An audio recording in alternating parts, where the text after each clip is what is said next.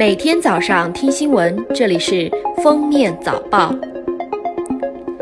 国务委员兼外交部长王毅当地时间一日说，中美两国元首当晚在布宜诺斯艾利斯举行了会晤，双方就经贸问题进行的讨论十分积极，富有建设性。两国元首达成共识，停止加征新的关税。商务部副部长兼国际贸易谈判副代表王受文就中美会晤在经贸问题上达成的共识做了补充。原定在明年一月一日，美国政府对中国两千亿产品加收百分之十的加征关税，这个百分之十的关税要提高到百分之二十五。现在已经决定，明年一月一日之后仍然维持在百分之十的关税。对于现在仍然加征的百分之二十五的关税，中美双方将朝着取消的方向加紧谈判，达成协议。十月二十八日，河北张家口市桥东区大仓盖镇的盛华化工有限公司附近发生燃爆，致二十三死二十二伤。十二月一日，张家口市公安局刑警支队 DNA 实验室对遇难者 DNA 鉴定已全部完成，确认的二十三名遇难者与遇难者家属登记失联的二十三人身份相符。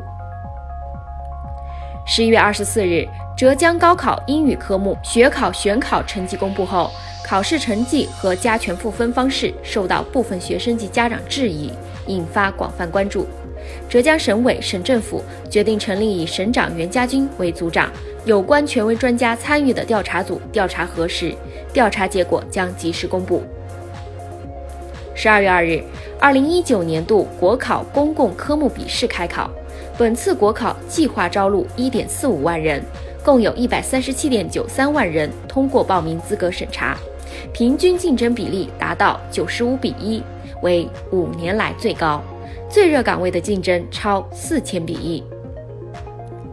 十二月二日早上七点四十七分，中国女足九九一代的边路快马七号张欧颖因肺癌在美国圣地亚哥病逝，享年四十三岁。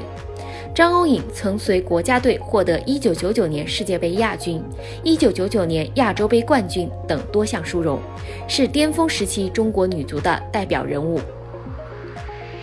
近日。武汉科技大学生命科学与健康学院张同存、顾朝江两位教授收到国家知识产权局发明专利证书，发明名称是一种治疗艾滋病病毒感染的嵌合抗原受体的重组基因构建及其应用。目前，该治疗方法治疗了两例艾滋病患者，一例治疗三个月，HIV 指标迅速下降；一例治疗九个月，已完全清除 HIV。近日，湖南农业大学研发的杂交稻单本密植基差高产高效栽培技术获得重大突破。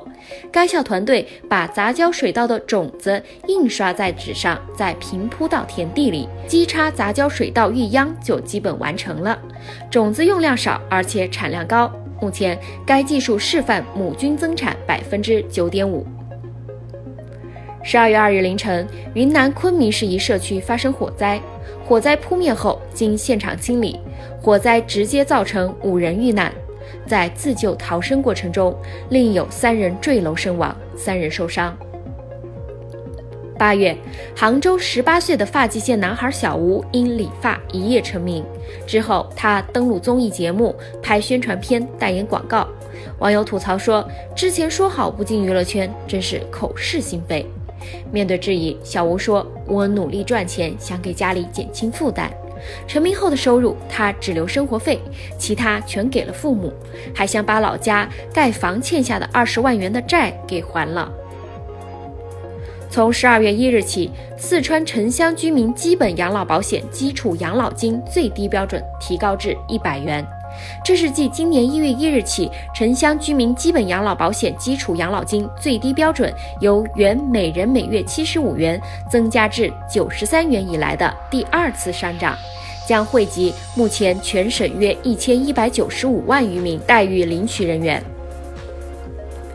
十一月二十八日，贵州毕节一名女子与司机因投币问题发生争执，女子辱骂司机并击打司机头部，导致公交车失控撞上隔离护栏。当时公交车停下的地方恰好在一座桥上，桥面离河床近十米左右。目前，女子因涉嫌危害公共安全罪被刑事拘留，司机被行政拘留。记者从四川省电子竞技运动协会获悉，四川省将开放注册电子竞技运动员。自十二月一日起，符合注册条件的电子竞技选手将可申请成为四川省电子竞技运动员。十一月二十八日，河北邯郸一男子酒驾被查，男子问民警要给多少钱才可以走，民警说给多少钱也走不了。随后，男子竟然在街头大哭，向交警求饶：“哥，求求你把驾照还我，我不想再考试了。”十一月二十一日，陕西渭南市公安局高新分局民警田阔和同事着便装在外查案，车刚停路边，一农民工模样的中年男子竟然敲车窗向他俩兜售文物。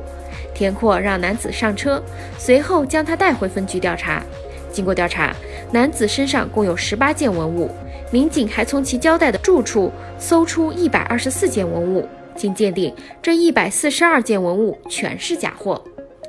感谢收听今天的封面早报，我们明天再见。本节目由喜马拉雅和封面新闻联合播出。